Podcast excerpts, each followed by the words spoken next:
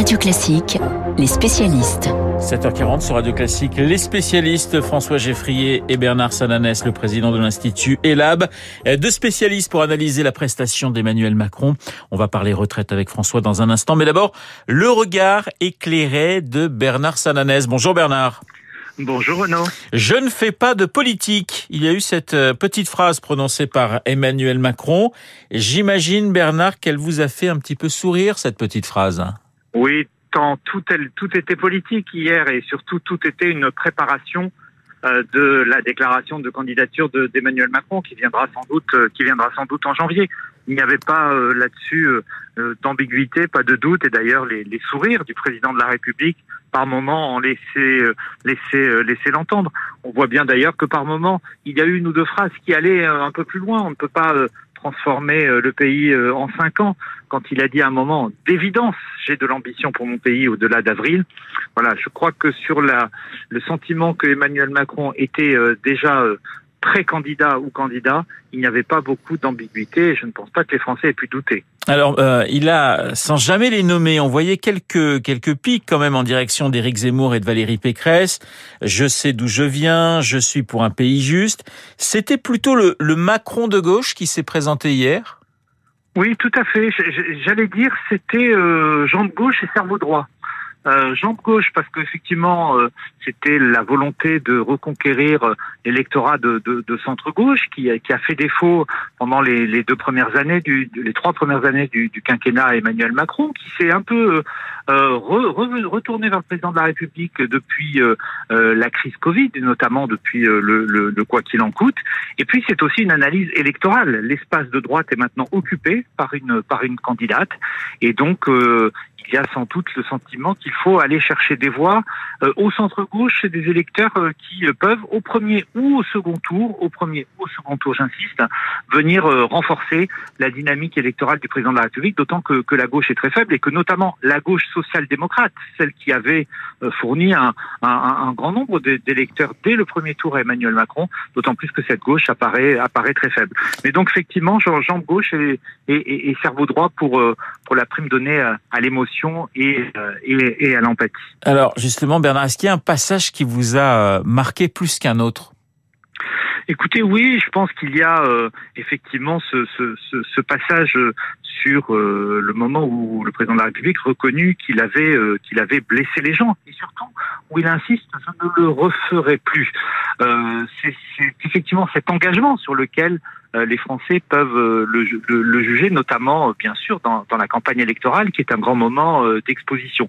Et, et on, voit dans les enquêtes d'opinion depuis plusieurs mois, notamment depuis la crise Covid, finalement quelque chose d'assez paradoxal. Les, la relation entre les Français et Emmanuel Macron s'est décrispée, mais pour autant elle ne s'est pas réchauffée elle s'est décrispée, l'hostilité est moins forte, les sentiments très négatifs sont moins élevés, mais elle ne s'est pas réchauffée parce que sur des items que nous mesurons régulièrement, la proximité des Français, l'écoute, le dialogue, là il n'y a pas beaucoup, euh, il n'y a pas beaucoup d'évolution. Et donc il fallait faire, comme on un, reset. Il fallait faire un reset pour euh, montrer euh, aux Français qui l'écoutaient hier que oui, il avait appris. il n'a pas utilisé le mot j'ai changé puisque c'est un, une ritournelle qu'on a souvent entendue. Oui, j'ai pensé à Nicolas Sarkozy quand je l'entendais hier quand même sur ce passage-là. Exactement, exactement. Mais le, le, le j'ai appris que d'ailleurs euh, les, les, Français dans, dans, certaines enquêtes d'opinion semblaient commencer à, à lui reconnaître euh, un peu. Le, le, le j'ai appris pouvait être une forme de mea culpa tout en continuant d'assumer certaines réformes, certains choix, parce qu'il fallait dans le même temps euh, rassurer l'électorat euh, socle de Macron, l'électorat qui veut la réforme, qui l'a choisi pour sa promesse de transformer euh, le pays. Et puis un dernier point qui m'a frappé, vous avez dit tout à l'heure, pic vis-à-vis de Valérie Pécresse, pic vis-à-vis d'Éric Zemmour.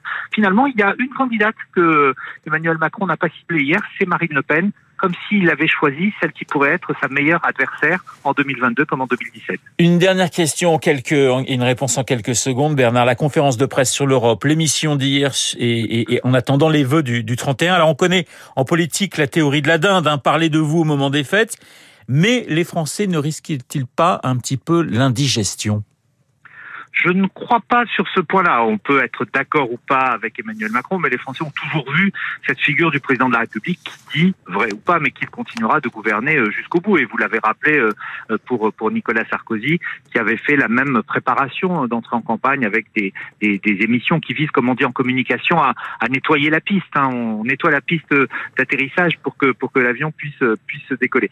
Donc, je pense que ce n'est pas le, le, le sujet. Le sujet, c'est plutôt est-ce qu'Emmanuel Macron a réussi réussi à faire passer hier la réponse à une question que se poseront les Français au moment où la campagne entrera dans le vif du sujet. Un deuxième mandat, pourquoi faire? Voilà. Et ça, effectivement, ce n'était peut-être pas l'objet hier, mais c'est resté plutôt en creux.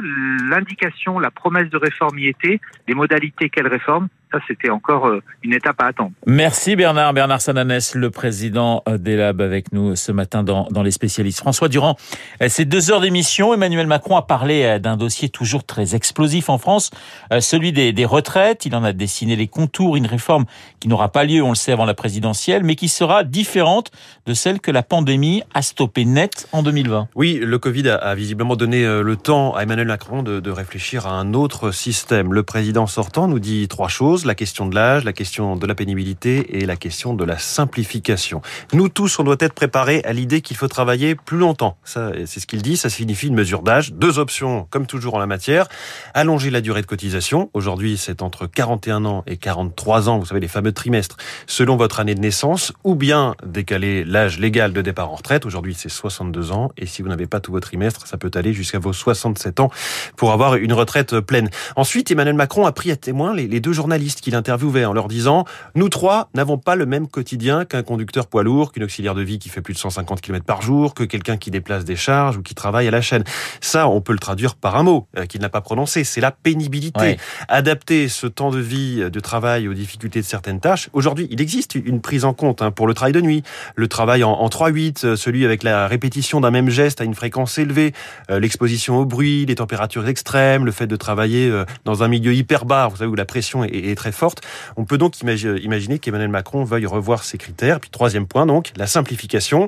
Là, on a eu une petite surprise. On se demandait si Emmanuel Macron avait renoncé à toucher aux régimes spéciaux. Il dit tout l'inverse. Je crois que là, il faut qu'on aille tous vers une sortie de ce qu'on appelle les régimes spéciaux, dit-il. Pour rappel, ces 42 régimes, ce sont les clercs de notaire, les marins, euh, les employés d'EDF, de la Banque de France ou encore l'Opéra de Paris.